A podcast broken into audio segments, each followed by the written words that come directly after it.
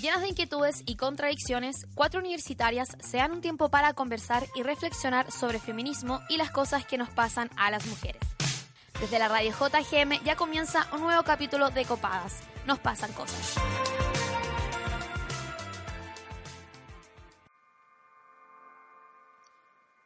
Desde el viernes pasado hemos sentido rabia, angustia, indignación, vergüenza, miedo y esperanza. Rabia por la desigualdad y la inconsciencia de algunas personas, porque a la gente pareciera importarle más la quema de Totus y Walmart que la sequía en nuestro país, o las pensiones de mierda que recibe la gente. Porque algunos siguen creyendo que las manifestaciones se deben por el alza de 30 pesos en el pasaje del metro. Sentimos angustia porque hay pacos y milicos armados en la calle, porque les están disparando a nuestra gente, porque lo único que hace el gobierno con sus políticas de dictadura es traer aquella pesadilla pasada al recuerdo de nuestros familiares e incluso hacerlos rememorar traumas de tantos que sufrieron los vejámenes de los perros de Pinochet. Estamos indignadas por la inoperancia del gobierno, porque es increíble que con tanto Paco y Milico suelto hayan quemado las estaciones de metro y hayan saqueado tantas tiendas comerciales. Nos indigna también que Sebastián Piñera se haya reunido con los presidentes de las empresas antes que con los dirigentes sociales. Nos dan vergüenza los medios de comunicación y su cobertura sesgada, en total alianza con el gobierno para instalar una campaña del terror, para instalar el caos y reproducir estupideces como que estamos en guerra. Lo único que hacen es infundir el miedo. Y lo están logrando. Tenemos miedo porque nuestros amigues no están teniendo miedo. Nos da miedo que subestimen la fuerza policial y aparezca uno de ellos o ellas muerta. Nuestras familias tienen miedo, no quieren que salgamos de nuestras casas porque los videos nos han mostrado que estos monstruos uniformados son capaces de dispararnos a 3 metros de distancia e incluso a quemarropa. Pero no estamos en guerra. Eso es lo que quieren hacernos creer. En todo este caos, también tenemos esperanza. Esperanza de que cambien las cosas, de que esta vez no podrán realizar sus montajes tan fácilmente porque somos dueños de nuestra comunicación. Tenemos esperanza porque nos estamos organizando y luchando finalmente por nuestra dignidad. Hola, hola, somos Copadas, estamos desde la casa Fetch en una transmisión especial con todo el equipo de la radio JGM. Soy Camila Mañé y me encuentro acompañada de mi amiga Copada Lila Osorio. ¿Cómo estás, amiga? Hola amiga, muy bien. Como tú decías, saludamos a todo el equipo de la radio JGM que está haciendo el aguante aquí desde la casa Fetch. Fetch, perdón. Fetch. Le damos las gracias también a la Fetch por prestarnos el espacio. Eh, hoy quiero hacer un llamado antes de que se me olvide. Estamos acá, como ya lo hemos dicho muchas veces, ayer también estuvimos en la casa Fetch y nos dimos cuenta que estaba llegando mucha gente herida eh, por culpa de carabineros y también los militares que están agrediendo a los manifestantes aquí en las cercanías de Plaza Italia. Se necesitan insumos médicos para que vengan a dejar eh, algodones, eh, gasas, apósitos. Sí, todo eso, alcohol, todas esas cosas, si es que pueden, si es que tienen en sus casas y pueden movilizarse. La cosa, yo llegué en bicicleta para acá y por Vicuña Maquena estaba el tránsito normal, solamente carabineros ahí dirigiendo el tránsito por los semáforos que no funcionaban, pero está todo en orden por si es que les da como miedo julepe llegar acá a la fecha y creen que está la cagada. No, entonces si es que pueden, si es que tienen los materiales, los insumos médicos, pueden venir a la FECH a dejarlos. Oye, sí, aprovecho de decir también que traigan, si vienen, traigan agüita, traigan comida para las personas que están acá eh, siendo voluntarias. Sí, bueno, oye, y en realidad el número de heridos es bastante alto. Estuve conversando anoche con unas amigas que, que, estuvieron manifestándose en Plaza Italia e hicieron dedo para su casa y las llevó una funcionaria de la posta central y dijo que había muchas, muchas, muchas personas que estaban llegando baleadas por, eh, con balines de goma por carabineros, pero esas personas las tenían que mandar para la casa porque no daban abasto los funcionarios de los hospitales. La represión está brígida, amigues. Según datos que entrega CIPER, el ministro de Salud informó que eran 32 hospitalizados, 10 con diagnóstico de gravedad, pero los datos recopilados por CIPER en servicio de urgencia indican que la cifra podría ser mucho mayor. Yo en realidad creo que los hospitalizados de, por, en gravedad, yo creo que suman mucho más que 32 personas. Sí, mucho, muchísimos más. De hecho, eh, hoy día estamos viviendo la situación de que los hospitales eh, públicos eh, se están manifestando por eh, los pocos insumos que tienen, por la crisis que ya eh, traían hace mucho rato porque faltan recursos para los hospitales públicos. Así que eh, los funcionarios levantaron una jornada de protesta para el día de hoy que comienza a las 12 con un cacerolazo, comenzó ahora a las 12 con un cacerolazo fuera de todos los servicios. Sí, oye, y tenemos a Pilar León, una de nuestras periodistas de la radio JGM, que se encuentra en directo desde la posta central cubriendo las manifestaciones enmarcadas en el paro nacional de la salud. ¿Aló, Pili, estás ahí? Hola, buenas tardes, el equipo de Copadas. Eh, sí, nos encontramos acá en la calle Cuticó, entre Portugal y Lira. Eh, a las afueras de la posta central hay un gran contingente de gente, funcionarios de la salud pública, entre enfermeras, técnicos paramédicos, administrativos, doctores, radiólogos, y todos quieren conforman el equipo eh, de trabajadores de la posta central manifestándose en el marco eh, del paro nacional por, por la salud pública, entonando gritos tales como Piñera, el pueblo no se vende y otros más, también tocando las cacerolas, eh, no vemos contingente policial, eh, es una manifestación pacífica y esto más que nada, chiquillas. Tarda hablar acá con una de las funcionarias, hola, en directo para Radio JGM, transmisión especial. ¿Por qué nos manifestamos hoy día afuera de la Costa Central? Venimos a apoyar a las compañeras acá de la salud pública. ¿Cuáles son las principales demandas? Que yo no soy de la salud pública, soy de la salud privada y me vine a apoyar a las compañeras de la salud pública. Bueno, entonces podemos ver que hay distintos eh, funcionarios, tanto de la salud pública como privada, manifestándose por una salud pública y igual para todos, sería. Eh, qué bacán, Pili. Oye, ¿solamente vemos funcionarios de la salud o también ha llegado parte de la ciudadanía a apoyar esta manifestación?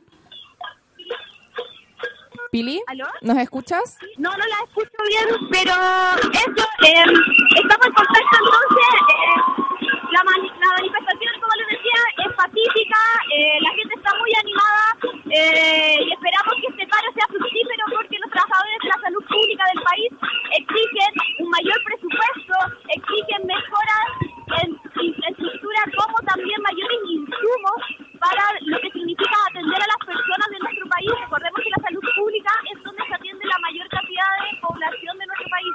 Así que nada, es una demanda más que justa y se une a todo el ciego de demandas por parte de la sociedad civil que se han enmercado en esta gran explosión ciudadana y social durante estos tres días y que se ha demandado durante largo tiempo también. Muchas gracias Pili por tu reporte ahí desde la posta central. Eh, le hacemos un resumen a nuestros, nuestras amigas que nos están viendo por el live de Instagram, que nos están escuchando eh, el reporte, el despacho de nuestra, de nuestra reportera Pilar León. Está diciendo que está en este paro por la Nacional por la Salud Pública en la posta central, que están demandando eh, mayores insumos y mayor presupuesto para la salud pública. Mejora en infraestructura, además, y mencionaba nuestra compañera Pilar que eh, se están manifestando funcionarios de la salud pública y privada de una forma pacífica, que todavía no se ve contingencia policial y que eh, están con todas las ganas y se van a quedar ahí mucho, mucho rato más. Exacto. Oye, nosotras estuvimos el otro día preguntándoles por las historias cómo están viviendo este estado de emergencia en sus comunas. Así que vamos a escuchar esta pregunta copada del especial de estado de emergencia. ¿Cuáles son tus contradicciones? ¿Cuáles son tus dudas como feminista? Intentemos resolverlas aquí, en tu pregunta copada. ¿Qué opinas del estado de emergencia? ¿Cómo se está viviendo en tu comuna? Vivo en Santiago Centro, estoy en contra del estado de excepción, creo que Piñera debió haberlo manejado mucho mejor. Me carga la manera en que los medios como los canales de televisión se han enfocado solo en los saqueos cuando hay gente que está siendo asesinada. Y lo que más me duele es el toque de queda porque a mi familia le recuerda la dictadura y eso causaba mucho dolor. Acá en Cerro Navia, específicamente en el Minda La Victoria, una población súper marcada por la dictadura, súper marcada por los abusos de los militares, sigue dando cara, sigue estando con barricadas, cacerolazos, aún después del toque de queda, y obviamente los pacos siguen estando ahí, disparándole a la gente, a su propio pueblo, cuidándole como perros los intereses del Estado. Opino que el estado de excepción es completamente innecesario, que el gobierno y el presidente de mierda son todos unos ineficientes culiados. Sorry, pero estoy demasiado enojada. Eh, encuentro que es demasiado violento que los milicos estén en las calles disparándole a la gente, apuntando con metralletas a la gente.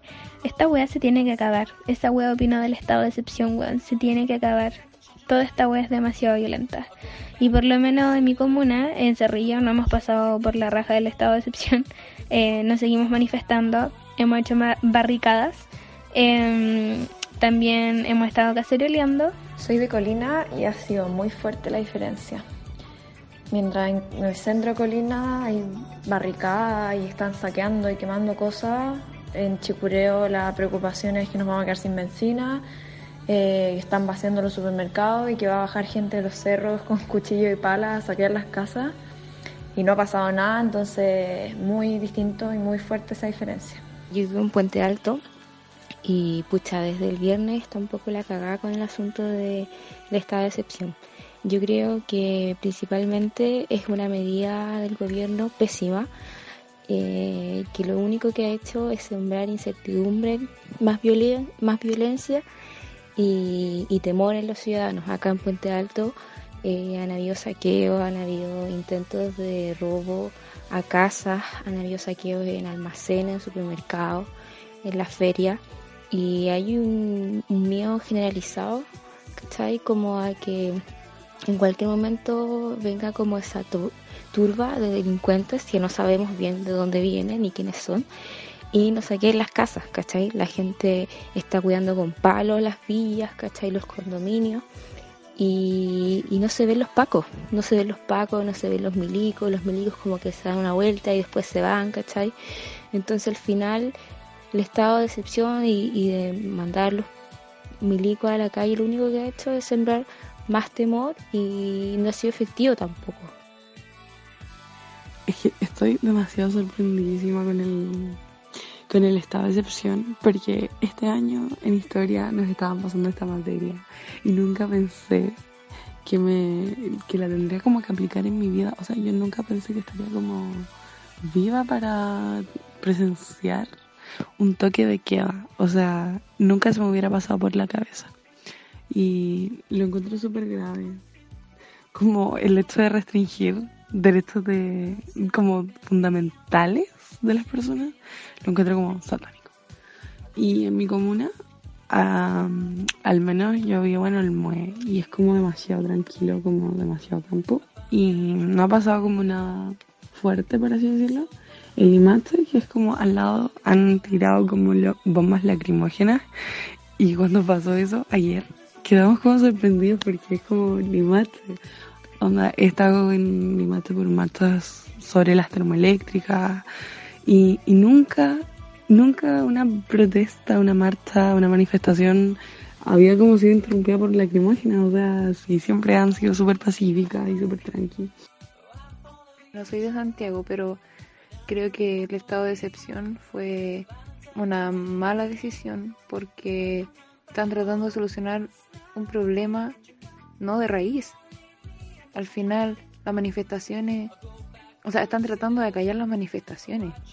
Y eso lo encuentro pésimo, sobre todo en una época en la que vivimos ahora. Acá igual hay harto disturbio, pero, o sea, con o sin estado de excepción, la gente sale a la calle igual y es porque hay un problema súper heavy. En Temuco está súper cuático el tema de, a nivel de manifestaciones. Es bacán ver cómo las cabras y los cabros se están movilizando, pero en sí lo los pacos y, las fuerzas especiales se fueron en voladas, como que está quedando la caga en todos lados. Y yo vivo a dos cuadras de la Católica de San Pancho en Avenida Alemania. Ver, es, ver a los cabros corriendo, a, las chiquillas corriendo y como y hace poco rato todavía seguían disparando perdigones y lacrimógenas y era recuático. Así que escuchar todo eso me genera tanta ansiedad que no sé cómo actuar, no sé qué hacer.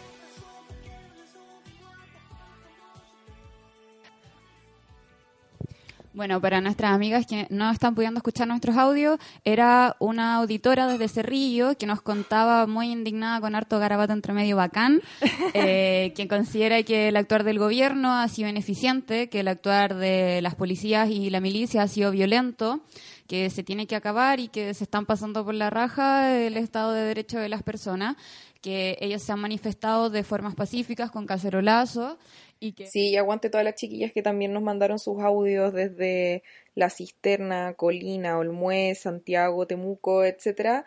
Eh, mucho aguante a todas. Gracias por responder la pregunta copada de este especial. ¿Estás chata de los malos usos de los términos feministas? ¿Tienes dudas sobre ciertas definiciones? Aclarémoslo aquí en el Diccionario Feminista de Copadas.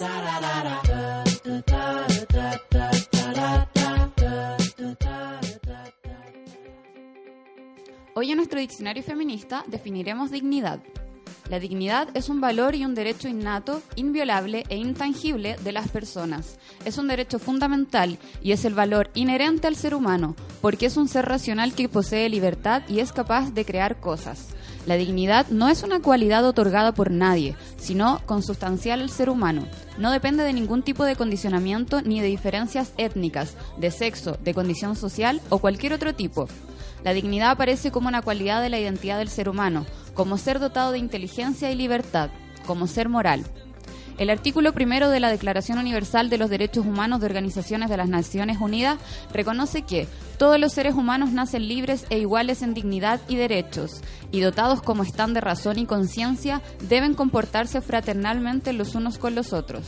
Según la RAE, en su primera acepción, dignidad de la persona hace referencia a la cualidad propia de la condición humana de la que emanan los derechos fundamentales, junto al libre desarrollo de la personalidad, que precisamente por ese fundamento son inviolables e inalienables. La dignidad no se otorga, no se pide, debemos recuperarla. Gracias Lila por tu diccionario feminista, muy completo como siempre. De fuego. Oye, tengo un dato. Dale. Eh, ¿Cachai que la dignidad personal eh, no se reconoció jurídicamente hasta después de la Segunda Guerra Mundial? En la Carta de los en la Declaración de los Derechos Humanos. O sea, hasta 1948 no había dignidad como concepto jurídico en el mundo. Qué brígido, pero qué rabia como que estos conceptos estén instalados, onda tipificados, ¿cachai? Como por, no sé, la ONU, pero aún así en este tipo de casos no existe la dignidad, al parecer. Como, bueno, por eso también es importante que eh, nuestra entrevista a Bárbara Sepúlveda, la directora de Abofem, va a llegar acá a Copadas en unos minutos para que también nos aclare todas estas cosas, cuáles son los derechos que se pueden limitar en estado de emergencia, cuáles siguen vigentes y supongo yo que la dignidad es una cuestión que no se puede transgredir en ninguno de estos casos. No, pues y tenemos que pelear y apelar por reivindicar nuestra dignidad. Bueno, recordar que estamos desde la Casa Fecha en una transmisión especial. Soy Camila Mañé, estoy acompañada de mi amiga Lila Osorio. Somos Copadas, un programa de la radio JGM y estamos intentando darle frente a esta cobertura también muy sesgada de los medios de comunicación que no entregan cifras de la sociedad civil, como por ejemplo el Instituto Nacional de Derechos Humanos o eh, las cabras organizadas eh, abogadas feministas de Abofem. Ya, y como dato tenemos, porque además de todo esto, en los discursos oficiales de gobierno solo eh, hablan de la cifra de carabineros heridos y de personas eh, gravemente lesionadas, pero son cifras muy, muy eh, pocas, bajas y desconfiables. Por ejemplo, solamente el día de ayer se registraron 1.420 personas detenidas, de las cuales 883 eran de regiones. Otras regiones que no son la metropolitana. Claro. de Santiago fueron 587 personas y heridos, herides, y heridas por armas de fuego fueron 84 ayer, solo ayer. Y solo por armas de fuego. Sí, claro. Eh, ni hablar de Luma o de detenciones violentas. Sí. También las cifras, yo encuentro súper sospechosas realmente las cifras oficiales de que son solamente los 15 eh, personas muertas yo creo sinceramente que son mucho más. O sea, yo, nosotras podemos ver a través de las redes sociales cosas que no aparecen en televisión, que la agresión de, de la Policía Nacional es desmedida, están haciendo abuso de su fuerza y de su poder, están burlándose de la gente. O sea, una también puede ver videos que por supuesto una también tiene que chequear y no puede compartir cualquier cosa, ojo ahí. Así como estuvimos conversando ayer con Patti Peña sobre las fake news, hay que checar chequear todas las noticias. Sí, y pueden revisar esa entrevista en el sitio web de la Radio JGM, www.radiojgm.uchile.cl. Ahí está la entrevista que tuvimos con la periodista, investigadora e integrante del directorio de, datos de Fundación Datos Protegidos, Patricia Peña, en que habla también cómo hacer frente a estas fake news, porque si bien condenamos este, este relato, esta información, este framing que le llaman un encuadre súper sesgado de la televisión, en que para ellos las cifras oficiales del gobierno, para ellas eso es lo oficial del gobierno, lo es todo, también condenamos la compartición eh, a tontas y a locas de noticias, de archivos, de audio, de imágenes y de videos sin entregar mayor información. Claro, sobre todo en estos tiempos en el que eh, los medios de comunicación más hegemónicos están haciendo eh, sesgos de las noticias, están eh, entregando información que solamente llama al caos. Debemos ser muy cuidadosas con toda la información que abunda, sobre todo en las redes sociales. Sí, eh, una de las cosas que nos decía Patricia Peña ayer era que justamente eh, habían realizado distintos estudios de protestas anteriores que demostraban un alza de esta difusión de noticias falsas con una intención de desinformar y desestabilizar la sociedad y también infundir el pánico en, en las personas. Así que ojo también con las cosas que comparten. Yo he visto cosas, me han llegado cosas divertidas iguales, como que ponen un collage como imagen 1 un capucha entre unos milicos y después imagen dos es el, mismo capucha como tirando una piedra y es como, ¿por qué debería estar como correlacionado estas dos cuestiones? ¿Cachai? Como en verdad no se entiende nada y dice como difundir y como emojis de emergencia y alerta y, yo digo así como, oye, no compartáis estas weas, por favor, como que en verdad le quita como la seriedad a, este movimiento. Entonces, Muy cadena de WhatsApp. Sí, sí, demasiado. Pero ojo que el audio de Cecilia Morel, que también se estuvo difundiendo, eh, la tercera hizo uno hizo como dos reportajes, por así decirlo, como un recuento de fact-checking. El fact-checking es la verificación, es que a la gente le gusta tanto hablar en inglés también. Sí, bueno, es tan difícil. La fake news y no el sé fact-checking. Fact-checking en tiempos de fake news, ¿cachai? Eh, la tercera, igual los invito a, revisar este fact-checking que hicieron, que es básicamente la verificación de estas noticias que se han difundido, que se han viralizado, y entre esas estaba el audio de Cecilia Morel, que se lo estaba mandando una amiga y decía que las fuerzas especiales estaban sobrepasadas, que se venían cosas peligrosas y graves, y lo peor es que ese audio era real. Había otras cosas que me llamaron la atención porque yo estuve, lo dije ayer, estuve viendo la tele eh, como todo el fin de semana.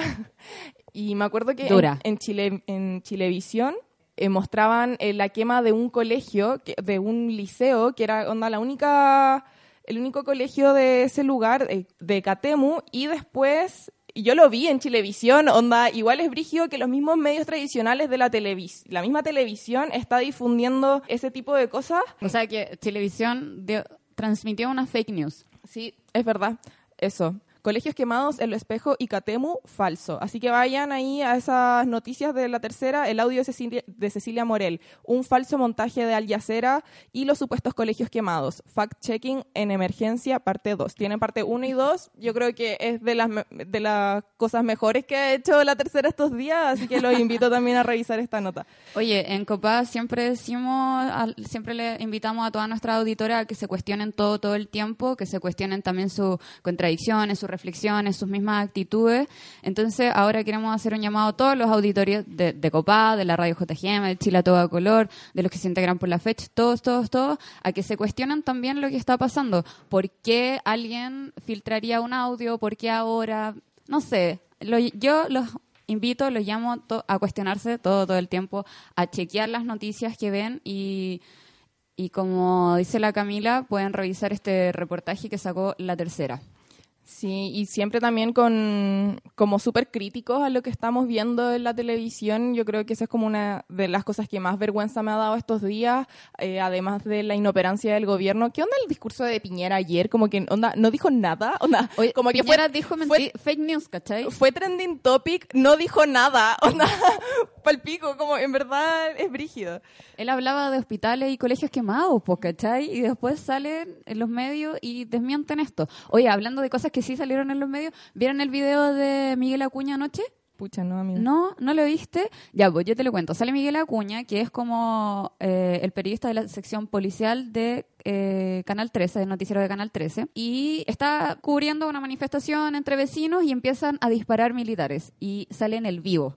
Y Miguel Acuña empieza a decir como, están disparando, está disparando, estamos volviendo a los tiempos de antes, y cortan el despacho en el noticiero. Y borraron el video de la plataforma de Canal 13 online. O Como- solo lo borraron. Es que esa es la Solo lo borraron, amiga. E- Era en vivo, estaba en directo, estaba en la Ah, tele, ¿cachai? ya. Y era, el video salía que estaba ahí como Miguel Acuña entrevistando y que empezaron a disparar, ¿cachai? Y se, se oyen los disparos, la gente obvio que se asusta más que la cresta, pues, se están Mm. disparando. Sí. Bueno, oye, les recordamos que estamos en una transmisión especial directamente del estado de emergencia en la región metropolitana. Estamos eh, eh, con el- todo el equipo de la radio JGM desde la Casa Fetch. Agradecemos a la casa por prestar el espacio. Eh, a los que nos están escuchando por la señal online de la radio JGM, les recordamos que estamos también desde el Instagram de Copadas haciendo un live por si nos quieren ver nuestras caritas lindas. Y a la gente que está viendo el live, les recordamos que nos pueden escuchar por la señal online de la radio JGM a través Eso, sí, quiero, queremos saber lo que la- los comentarios de la gente por el live. Gabriela con, con doble L. Bueno, Gabriela. Mil veces las prefiero a ustedes que a la tele que miente. Aguante copadas. Aguante In- la gente de Copadas. Instatan-Tania dice grande cabras amadas. Marty Guerra dice, concha tu madre, las amo demasiado. Así que mucho cariño para ustedes, para la, eh, la transmisión especial que está saliendo ahora a través de la JGM. También más arriba eh, mencionaban em, sobre un secuestro de un chico de sociología de la Universidad de Valparaíso, si tenían alguna información. También hablaban del chico fallecido en Curicó, si tenían alguna algo de información, si sabían algo. Mira, lo de mm, lo del secuestro del chico de Valparaíso, me, yo me acabo de entrar, no cachaba. Anoche vi las, las publicaciones que se estaban haciendo por el caso de, del joven muerto baleado en Curicó. Y recorra- recordar que Curicó no está en estado de excepción. Y que a, medida que fue pasando el rato, la, las noticias fueron cambiando el foco de cómo se estaba entregando la información. Por ejemplo, al principio decían que había sido baleado por carabineros, después la información reportaba que había sido baleado por un militar, después que en, condicion- en situaciones extrañas que no se conocen y que se están investigando, este joven habría muerto. Eh, luego se reporta desde la misma gente de Curicó que Fiscalía está negando información y que están prohibiendo compartir mm, los hechos que pasaron en Curicó. Entonces, eh, llamamos a estar muy ojo eh, con todo lo que está pasando, a, guardar la información, a verificar la información, sacar pantallazos si es que pueden, para compartir. Sí, oye, eh, me llegó un mensaje de una auditora de Copadas que al parecer eh, nos respondió la, la pregunta copada de esta semana y me dice, hola Copadas, me gustaría contarles que anoche en Valdivia los milicos pasaron por fuera de la casa de mi vieja disparando al cielo y a quemarropa y después pusieron a tres personas contra la reja de mi vieja diciéndoles, identifícate o te disparo. Eso pasó en Valdivia anoche, iniciado el toque de queda y gente corriendo desde Plaza de Valdivia porque les tiraban lacrimógenas y les disparaban al cuerpo. Brígido. Ayer también vimos como distintas manifestaciones pacíficas eh, se mm, intentaron desarmar con el uso del carro policial y toda la fuerza de carabineros. eh, gente que estaba sentada con las manos arriba protestando fue disipada por la fuerza, fuerza policial en distintas comunas de Santiago, eh, incluyendo ahora mm, Las Condes. Fíjate tú. Sí, brígido. Brígido. Igual yo estaba así como, ¡ay, que me encanta ver este panorama de que estén tirando lacrimógenas en las condes! Como onda al frente, Surreal, igual. al frente de la Pumanque tirando lacrimógenas. Es cuático. Merecido igual. Hay un video también que salen como unos carabineros que van a detener a una galla y la, la tipa grita así, soy hija de oficial, soy hija de oficial, y la dejan irse. Y lo hay acuático. Sí, oye, ¿tú cachaste lo que le pasó a una compañera nuestra, a la Paula Loncón?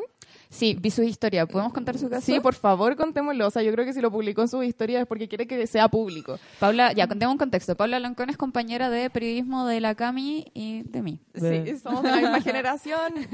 Eh, la Paula también es integrante de la radio JGM, es parte de la, del área de género de la radio JGM y ella dijo que se estuvo manifestando en eh, la plaza que está, la plaza Pedro Valdivia, que está en Metro Inés de Suárez, porque ella vive súper cerca y tenía tanto miedo eh, por lo que estaba pasando el país que no quiso ir a Plaza Italia, no quiso ir ni siquiera a Plaza Ñuñoa, sino que ir a manifestarse en su barrio, en su propio barrio. Resulta que llegaron llegaron distintos eh, eh, personal de carabineros, tiraron lacrimógenas y ella se escondió en una cuestión como de mm, como en un muro de cemento. Claro, se escondió como detrás de, esto de cemento que hay como en las plazas, como cositas para sentarse, me imagino. Claro, y después cuando pensó que ya había pasado todo, ella sale y aparecen tres efectivos de fuerzas especiales apuntándole con sus armas, no sé qué tipo de armas serán, pero armas de fuego en la cabeza y ella se pone a llorar, les dice que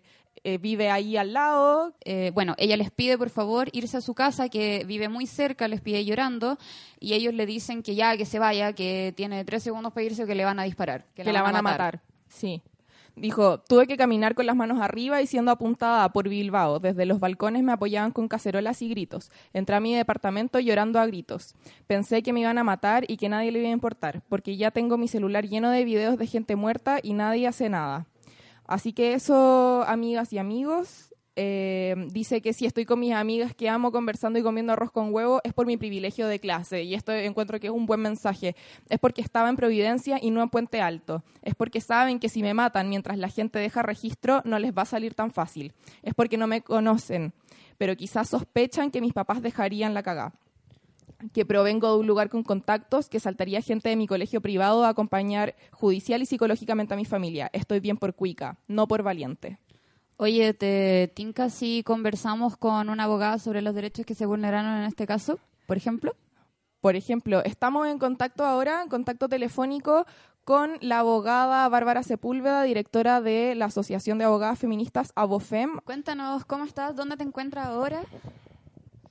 Yo ahora eh, estoy en mi trabajo esperando a que eh, me liberen para poder seguir trabajando en la coordinación de, las comisarías donde están yendo nuestras abogadas que ya se están desplegando, pero eh, hubo hace poco una reunión de coordinación general donde participaron varias organizaciones con las que nosotros además estamos trabajando, además de gente del INH para poder ver el espectro general de la región metropolitana y también algunas cuestiones a nivel nacional. Claro.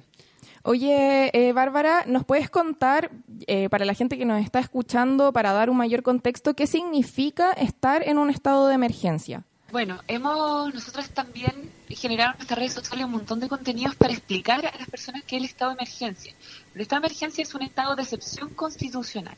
Eso significa que es un eh, momento que se declara por el presidente, es decir, es una cuestión temporal y que solo puede limitar, en este caso, la libertad de desplazamiento y de reunión. Se decreta un estado de emergencia, todas las facultades de, mando se transfieren al jefe de defensa nacional. Esto está regulado en la constitución política y también en una ley especial respecto de estados de excepción es importante que la gente sepa de todas maneras que sus derechos no se suspenden, porque también nos han preguntado, eh, la gente piensa que, por ejemplo, si los apuntan con pistolas en las calles y estando en un estado de emergencia, pareciera que los pueden matar, o que se los pueden llevar detenidos y no y perder todos sus derechos, o que, los, eh, por ejemplo, se los pueden llevar detenidos a cuarteles. Hay un montón de noticias falsas y de información que ha generado mucha alarma pública que nos interesa un poco desmentir. Sí, estábamos justo antes de contactar contigo contando el caso de una compañera que ayer se estaba manifestando en Plaza Pedro de Valdivia y que eh, llega carabinero a dispersar a las personas a través del gas lacrimógeno y ella se esconde en la plaza y es, sí, la apuntaron directamente en la cara y le, le, dijeron como ya puedes irte o te van a matar Claro, no, no es, o sea, bueno, es un caso de cientos de Claro. locales se han registrado además donde estos efectivos de fuerzas especiales apuntan directamente al cuerpo y amenazan además con disparar a las personas. Bueno, nosotros lo que estamos denunciando es que esta es una violación a los derechos humanos y una violación específica a los derechos de las personas que, como te contaba, no se suspenden por estar en estado de emergencia, ni siquiera se suspenden en un toque de queda. Claro. Entonces es súper importante que las personas denuncien esta situación.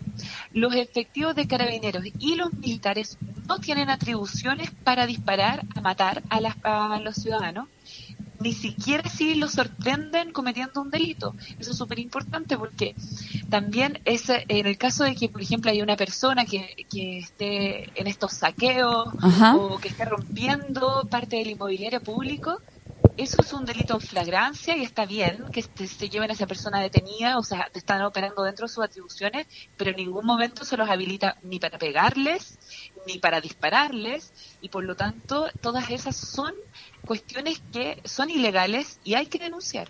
Bárbara, ¿y estas denuncias dónde las tenemos que realizar? Las denuncias en, en el caso de las protestas, cuando se están violando derechos de las personas y se ven agresiones, mira, lo más importante yo pienso es el registro, o sea, lo primero es grabar. Tener pruebas.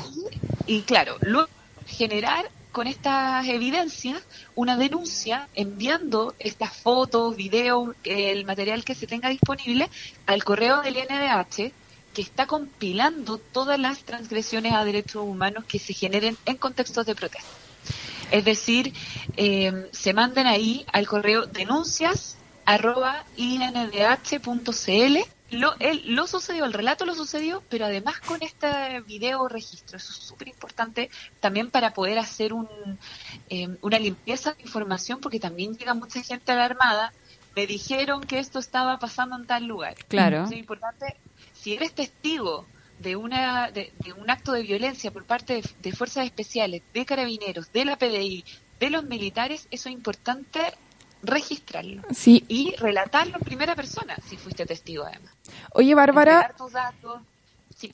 ¿y en qué casos sí eh, se, se les permite a fuerzas especiales o a militares eh, apuntarte con un arma o dispararte a- al cuerpo? ¿Cuándo sí estarían facultados para eso? En ningún caso un manifestante eh, se le puede disparar a un manifestante. El, el Ni siquiera con una orden como de un juez de garantía o algo así que te permita, no sé, es que estoy como pensando en, en otras violaciones como al, no sé, a la privacidad o algo así como de que carabineros te pueda revisar la maleta del auto. Estoy pensando que quizá en otros casos podría existir como una facultad legal.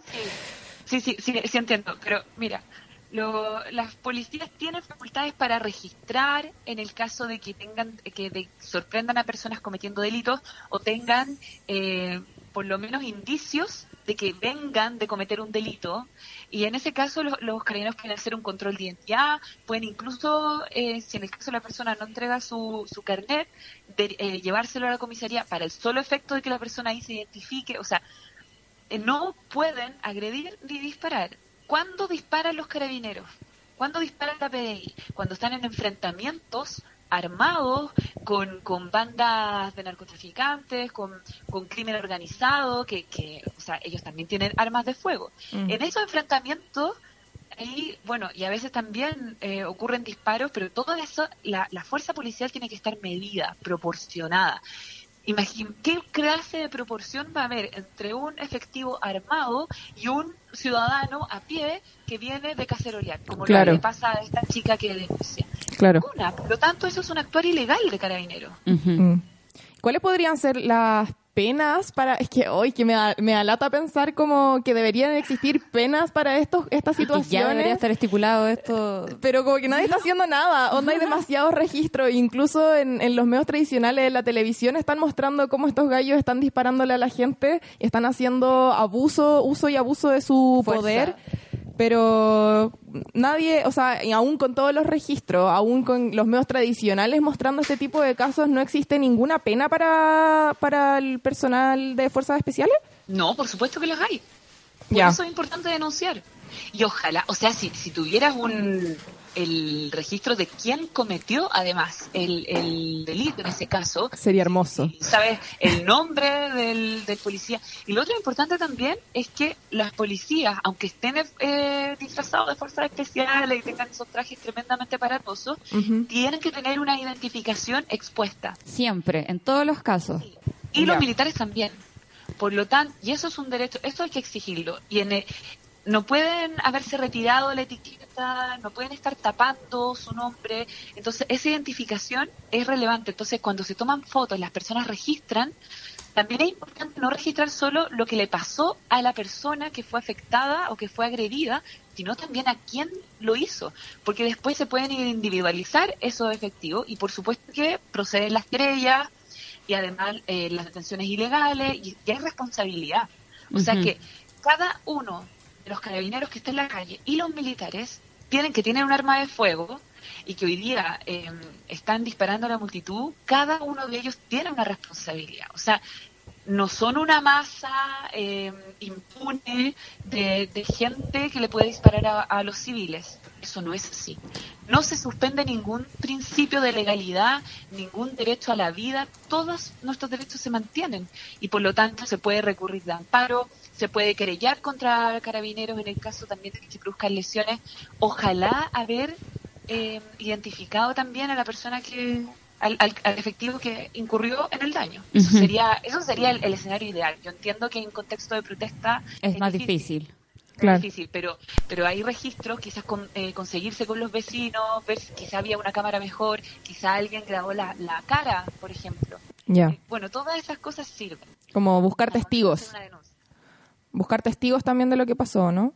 O, más registros de, de la situación ideal, ideal testigos, más grabaciones de distintos ángulos, eso es súper importante. Y, atreverse a denunciar, porque mm. es súper importante que la gente también se empodere y sepa cuáles son sus derechos. No estoy diciendo que la gente sea temeraria y se enfrente a las fuerzas policiales. Pero cuando dices atreverse a denunciar, ¿en qué instancia deberían denunciar? ¿A los mismos carabineros? No. o sea, en, principio se podría, pero nosotros no estamos recomendando eso. Lo que estamos recomendando es que en el caso que hayan lesiones, eh, se dirijan al INDH, en contexto de protesta al INDH, con las denuncias, pero también se pueden realizar las denuncias en los mismos lugares donde se denuncian todos los delitos. Fiscalía, tribunales, policía de investigaciones, y, bueno, y también está Carabineros, pero Carabineros en este caso lo vamos a descartar como instancia. Ok. Eh, La fiscalía más cercana, la PDI más cercana, ojalá llevando un documento de constatación de lesiones. Ahora nosotras vamos a sacar justo, hoy día vamos a sacar toda la información respecto de, la importancia de la constatación de lesiones y cómo la gente lo puede hacer. Mm. Recordamos que estamos conversando con eh, Bárbara Sepúlveda, directora de ABOFEM, desde nuestra transmisión especial en la Casa FECH con el equipo de la radio JGM. Nosotros sabemos que ustedes como ABOFEM han estado realizando un trabajo fuerte eh, y no paran en las comisarías durante estos días. Eh, así que, ¿nos puedes contar cuál ha sido el panorama que han evidenciado con el equipo de ABOFEM? Sí, sí, mira, eh, es bastante desolador el panorama. O sea, eh, cruzando además con el INDH, que lleva registradas eh, más de 1.400 detenciones, lo que se ha podido atestiguar es que efectivamente se están violando los protocolos de actuación de carabineros, que no se están otorgando los derechos mínimos que tienen los detenidos en el contexto de las protestas.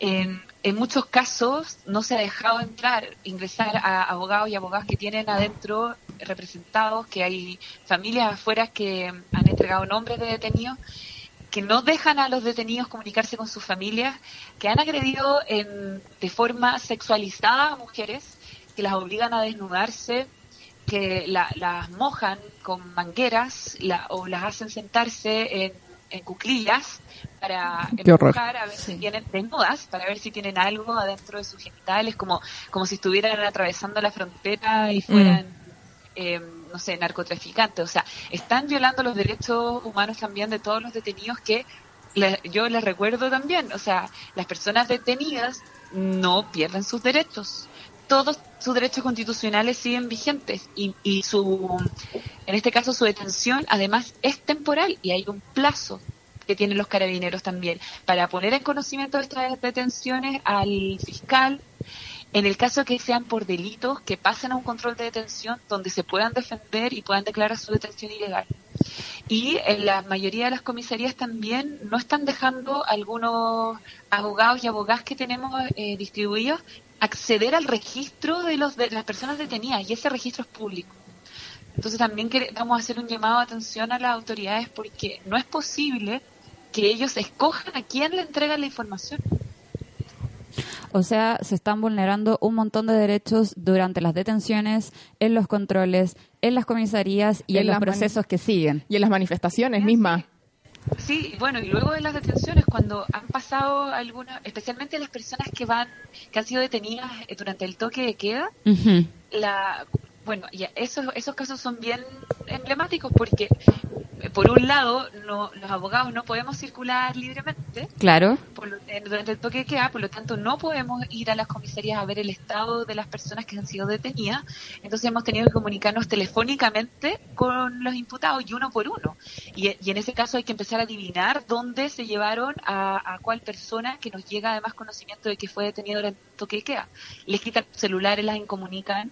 Y, y lo otro que es súper riesgoso es que además algunas personas que se han ido, nos han llegado casos de personas que han sido detenidas defendiendo, a, por ejemplo, a otra persona a la cual la policía le está pegando y por defenderla se han ido detenidas durante queda y luego en, el, en la audiencia de control de detención aparecen imputándosele cargos de daños a la propiedad privada o, o robos, saqueos. Entonces, además, están alterando la imputación de los cargos para después darles pena más alta. Y oh. esta gente además que va ahí solo con la Defensoría Penal Pública, que está saturada de casos. Claro. Entonces también eh, hoy día estamos pensando cómo planificarnos para ver eh, los controles de detención, porque no solo el problema está en la comisaría y en el momento en que te detienen, sino que también en la audiencia que va a controlar tu, detención al frente de un juez o una jueza. Claro, y que va a terminar eh, tu situación de libertad o no después de la, de la acción legal, supongo. Por supuesto, y es tremendamente grave porque en muchos casos estamos frente a detenciones ilegales que luego la fiscalía califica con un delito que las personas no cometieron. Claro. Entonces, además, y no teniendo pruebas, entonces lo que correspondería es que esos jueces dejen en libertad a esa persona si no hay pruebas para, para imputarlos además. Pero, pero como te digo, o sea, hemos revisado los listados y aparecen imputaciones por saqueo a personas que estaban defendiendo a otras por golpe, o sea, que ni siquiera estaban cerca de un local comercial. Oye, eh, Bárbara, tú nos dijiste que además que nos recomiendas tener siempre un registro en algún momento de la manifestación en que se estén vulnerando nuestros derechos, eh, además de un registro de la identificación del personal de fuerzas especiales o militar que eh, nos está agrediendo en, en, algún caso. Pero, ¿qué otras recomendaciones puedes hacer? Como porque también conocemos algunos casos de personas que no saben a qué comisaría se la llevaron, que saben que se la llevaron detenida, pero no saben dónde están y por algunas horas eh, permanecen desaparecidas finalmente. Sí, y además yo tengo otra pregunta. Eh, eh, en las detenciones se te puede pedir el registro de la mochila y en ese registro se puede acceder al contenido del celular de las personas. Mira, en el caso del registro de las mochilas, en ese caso las policías sí tienen atribuciones cuando tuvieran estos indicios de que estabas cometiendo un delito. Pero como eso bien sabemos es bastante eh, discrecional y un poco arbitrario, lo que sí está sucediendo es que las policías abren la mochila y, en el fondo después argumentan, si alguien les reclama, argumentan que ellos tienen indicios de que venían de una protesta, que claro. desórdenes públicos. Entonces, aunque sean falta, igual aunque en principio no procede y está bien registrarlo también eso, como el registro cuando no corresponde, eso también es una ilegalidad. Eh, los, los carabineros sí van a poder abrir tu mochila y todo. Lo que sí es importante saber es que no, no en ningún momento y no tienen ninguna atribución para revisar el contenido del celular. O sea, eso no, eso para nada. Ellos no pueden obligarte a abrir el, celular ni mostrarles ningún contenido. Ya. El celular es no solo es propiedad privada, sino que además tiene está protegido por la ley de datos protegidos y, por lo tanto el acceso a tus conversaciones privadas, eso solo se podría hacer en el caso que un fiscal le solicita al juez intervenir un teléfono y a propósito de un juicio en el cual a ti te están imputando algún cargo específico. No por una detención de un carabinero en la calle que te frena y te dice, a ver, muéstrame todo lo que tienes. Y en la comisaría tampoco, en ninguna instancia. No, en comisaría tampoco. Solo los fiscales y teniendo una orden judicial. O sea, ni siquiera el fiscal solo. Ya. Eso, sí, eso es súper importante que lo sepan. Lo otro que que también es importante señalar a las personas que no se arriesguen innecesariamente por estas estas revisiones. Entonces, las mm. eh, personas que también hemos sabido que no se tienen em, remedios o eh, drogas suaves, eh, que andan con, no sé, una lata de cerveza, o sea, cualquier cosa que las pueda imputar, la gente que anda con, las mujeres también que andan con gas pimienta, por favor, dejar todo eso en la casa. ¿Para qué se van a arriesgar a que los imputen por eh, microtráfico o a que a las mujeres la, la incluso las, puedan pasar por ley de armas? O sea, en este momento yo creo que lo mejor es prevenir. Claro, en el contexto en el que... Todas las chiquillas que salen a la calle con sus clientes, yo sé que se sienten más seguras, y, pero nosotras les recomendamos que si van a ir a protestar, por favor no lo lleven, no anden con eso en la mochila no se traten de ir en grupos de amigas, acompañadas, de alguna otra forma protegerse, porque el gas pimienta puede pasar por ley de arma y hoy día no sabemos eh, hasta qué punto, en el estado de las cosas actual, hasta qué punto podrían llegar a imputarlas por algo sumamente grave. Así que, por favor, esa advertencia también. Les voy a dejar un teléfono para, para especialmente las personas que andan buscando gente. ¿Ya? Porque... Eh, eso pasa mucho, que hay, hay mucha ansiedad respecto de qué comisarías fueron a parar algunas personas y hay información dando vuelta entre los abogados. Entonces es importante que anoten el, el siguiente celular. ¿Ya? Dale. Es 569-3620-3403. Ya, repetimos para que lo anoten ahí en sus pascualinas. Es más 569 3620 3403. Sí, por si están buscando a alguien en alguna comisaría que se lo llevaron detenido o detenida. En ese celular, además, eh, recibimos las la denuncias por detenciones. Le hemos solicitado a todas las personas que graban detenciones de otras que les pregunten a esas personas que se las están llevando, que les pregunten su nombre y que lo griten, que griten su nombre. Porque eh, así es importante nosotros también tener un registro que esa persona fue detenida y, según el sector donde fue detenida podemos también em, prever más o menos entre cuáles comisarías podría llegar. Mm, claro. Es más fácil reducir la búsqueda. El nombre completo, también se puede sacar el root ahí por el, rutificador, ¿o no? ese tip periodístico. El root, no, es necesario. Ah, ya. El nombre eh, para que no se complique, basta con ah, el lugar de la detención y ojalá si tienen un registro también nos cuenten por qué se lo llevaron. Entonces con esa información al, a ese celular, si no les contestan o si está ocupado, manden WhatsApp. Porque está, sí, está habilitada también esa red social para ese celular y ahí pueden dejar también todos los datos de las personas que están buscando. Oye, Bárbara, y ya para ir cerrando, nos gustaría conocer su opinión como organización de todo este estado de emergencia, más allá de, más allá de estas vulneraciones a los derechos de parte de personal policial, sino también como de la gestión del gobierno de Sebastián Piñera. ¿Qué opinan ustedes como ABOFEM? Nosotros eh, hemos sido bastante críticas desde el primer comienzo nos hemos plegado a la movilización nacional y estamos con todas las organizaciones sociales y organizaciones feministas apoyando estas protestas y por eso también hemos prestado este servicio. En particular somos bastante críticas de, cómo se ha manejado por parte del gobierno no solo esta, este momento de, crisis, por decirlo de alguna manera, sino también eh, esta aplicación completamente inconstitucional de la fuerza y, y, eso es lo que estamos denunciando en primer lugar. Pero también hemos hecho una lectura muy crítica de qué es lo que lleva además a la gente a manifestarse y entendemos, apoyamos y además experimentamos toda la crisis del modelo neoliberal y por lo tanto creemos que la salida va ahora ya superando esta lógica y que nos impusieron en la dictadura de un modo que además en ninguna otra parte del mundo existe como en Chile. hoy día la, la, la privación a las personas no solo de sus derechos, sino que la privación material de la vida es algo que a nosotras nos preocupa, nos alarma y hemos salido, nos hemos unido a la protesta en ese sentido. Claramente hay un sistema económico que falló. Y si las autoridades y hoy día los políticos no se hacen cargo de esa falencia, entonces no hay forma de salir de esta crisis. Así es. Muchas gracias, Bárbara, por conversar con nosotras, por estar eh, disponible para la transmisión especial que estamos haciendo desde la FECH. Y felicitaciones también por el trabajo y todo el aguante. Las vamos a compartir en nuestras redes sociales. Así que eso, muchas gracias por su labor. Su labor y solucionarnos todas nuestras dudas para que no sigan vulnerando los derechos de las personas. Gracias a ustedes por eh, transmitir esta esta información también porque nos ha costado mucho romper el Cerco. mediático, Mm. por eso hemos sido tan activas en redes sociales y bueno, ojalá puedan seguir compartiendo nuestros contenidos, que es solo información en contexto de protesta en estos momentos. En las redes sociales, ¿cómo las pueden encontrar?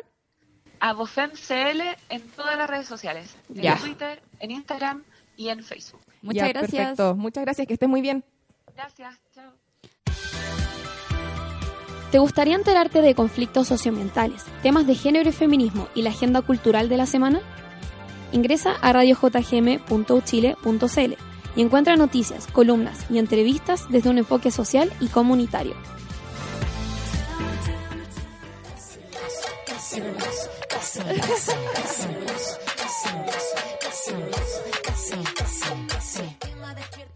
Amo la canción de la Anita Tijoux, la amo. Quiero cantarla todo el rato. Oye, recordamos que estamos en esta transmisión especial con todo el equipo de la radio JGM. Somos copadas. Desde la casa Fecha estuvimos hablando con Bárbara Sepúlveda y tenemos que mandarle un saludo a la radio eh, Comercio de Rosario de Rengo que se está uniendo a esta retransmisión. Además, queremos eh, contarles que la manifestación del sector de la salud avanzó desde Maquiver hacia La Moneda, donde esperan manifestarse con los brazos en alto eh, de forma pacífica frente a la Casa de Gobierno. Sí, ya nos tenemos que ir despidiendo, se está acabando nuestro bloque de copadas. Muchas gracias a la gente que nos siguió ahí en la, en la transmisión del live. Gracias Rose también por hacer nuestras redes sociales, a todo el equipo de la radio JGM. Ya Oye, viene. la, la entrevista va a estar disponible para todas las personas que nos estaban viendo en el live de Instagram. Va a estar en nuestro sitio web. Sí, va, a estar como podcast y en el sitio web de la radio. www.radiojgm.uchile.cl van a poder encontrar la entrevista que hicimos ayer a Patricia Peña, integrante del directorio de Fundación Datos Protegidos, además de la entrevista a Bárbara Sepúlveda, eh, directora de la Asociación de Abogadas Feministas ABOFEM, que acabamos de hacer, y también el podcast de toda esta transmisión especial, que no somos solo nosotras copadas, sino también nuestros amigos y amigas de Chile a todo color, que ya vienen, así que sigan con nosotras en esta transmisión. Oye, mandamos mandamos eh, fuerza, aguante, perdón, eh, fuerza, aguante, fuego, saludo para todas las regiones del país, para todas las personas que creen en la manifestación, todos quienes ayer escuchamos, cantamos a Víctor Jara y que solamente vamos a pelear por vivir en paz y con dignidad. Sí, cuídense, porfa. Onda, en verdad no subestimen la fuerza policial, eh, cuídense, eh, sigan todos los consejos de la Bárbara, están violando nuestros derechos humanos. Eh, voy a repetir por si hay gente en el live que no pudo escuchar eh, la conversación telefónica que tuvimos con Bárbara. Siempre tengan registros de las manifestaciones, o sea, de, las detenciones, si es que hay algún... Nunca, ni siquiera en toque de queda, pueden dispararles, eh, aunque sea con balines de goma, no les pueden disparar el personal policial al cuerpo. Así que ojo con eso, no solamente graben la manifestación o mm, la agresión de parte de carabineros, sino también la identificación, porque la identificación de ellos en todo este aparataje de uniforme que tienen también debería estar visible. En todos los casos. Entonces, otra recomendación que hizo es que en el, el momento en que está siendo detenido debería haber testigos, ojalá que esos testigos eh, eh, también registren la situación y pedirle a la persona que está siendo detenida que grite su nombre completo eh, fuerte, que lo grite para que queden los registros, para que después sea más fácil ubicar a esa persona en las comisarías. Dejó el número de teléfono para quienes buscan gente, que es el más 569-362-03. 403. Sí, y recordamos que eh, es mejor prevenir que lamentar, así que si se van a manifestar, eh, piensen siempre que Carabineros está reprimiendo a la gente que se, manifiesta de forma pacífica, no se confíen de eso, anden con su agüita con bicarbonato, con un trapo para que puedan taparse las lagrimógenas Ah, otra cosa importante que dijo Bárbara eh, es que si bien podemos sentirnos más seguras con el, el, gas pimienta y todas esas cosas, el rociador mejor dejarlo en la casa porque puede que eh, criminalicen a la persona que lo está portando por la ley de armas. Eh, otras cosas, atrévanse a denunciar, ojalá no a carabineros porque ya sabemos, es un poco lógico, diríjanse al, al INDH, al Instituto Nacional de Derechos Humanos si es que tienen lesiones y ojalá lleven documentos de constatación de lesiones que lo pueden sacar en la posta. Eh, y ahora sí, nos estamos quedando sin tiempo, pero pueden encontrar todas estas recomendaciones y la entrevista completa en el sitio de la radio JGM. Ahora seguimos con Chile a todo color. vamos, besitos, parita, chao. chao. En los 12 juegos a otros le enseñaron secretos que atinó, a otros dieron de verdad esa cosa llamada educación. Ellos pedían esfuerzo, ellos pedían dedicación. ¿Y para qué? Para terminar bailando